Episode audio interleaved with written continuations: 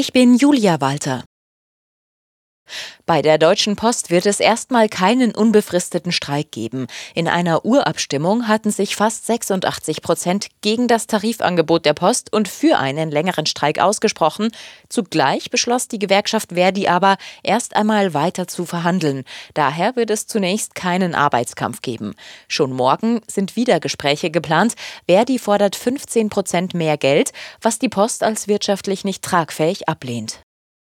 Knapp vier Wochen nach der Wiederholungswahl in Berlin haben CDU und SPD mit ihren Koalitionsverhandlungen begonnen. Schon beim ersten Treffen einigten sich beide Seiten auf einige gemeinsame Projekte.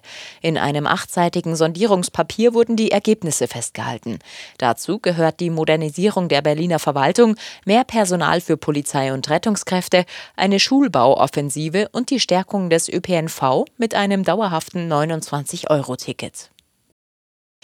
Der starke Anstieg der Energiekosten im vergangenen Jahr kommt bei vielen Mieterhaushalten in Deutschland wohl mit deutlicher Verzögerung an. Laut dem Spiegel, der sich auf eine Auswertung des Immobiliendienstleisters ISTA beruft, zahlen Mieter mit Ölheizung am meisten. Der milde Winter hat vielen Mietern bisher in die Hände gespielt. Wer mit Gas heizt, konnte sich freuen. Bei dem sind die Kosten im vergangenen Jahr sogar um drei Prozent gesunken. Aber Experten warnen vor einer trügerischen Ruhe. Laut aktueller Berechnungen im Spiegel könnten die Gaskosten in diesem Jahr um rund 58 Prozent steigen, selbst wenn gespart wird. Für Mieter, die mit Öl heizen, sieht es düsterer aus. Für dieses Jahr könnten bis zu 68 Prozent mehr drin sein. Wer profitiert, sind die Fernwärmenutzer. Wegen der staatlichen Wärmepreisbremse sollen bei ihnen die Kosten nach unten gehen. Tine Klimach, Nachrichtenredaktion.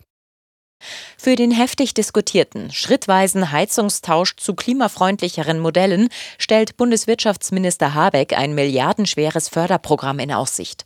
Das solle sich am Einkommen orientieren, kündigte sein Ministerium an. Außerdem solle es Ausnahmen und Übergangsfristen für den Austausch von Heizungen geben. Wegen der andauernden Streiks in Frankreich bleibt der Bahnverkehr nach Deutschland morgen eingeschränkt. Auch für das Wochenende riet die französische Staatsbahn heute, geplante Reisen zu verschieben. Von den ICE- und TGW-Zügen auf der Verbindung von Paris über Saarbrücken und Kaiserslautern bzw. Straßburg und Karlsruhe nach Frankfurt und Stuttgart sollen zwei Fünftel der Züge fahren. In Frankreich wird gegen die geplante Rentenreform gestreikt.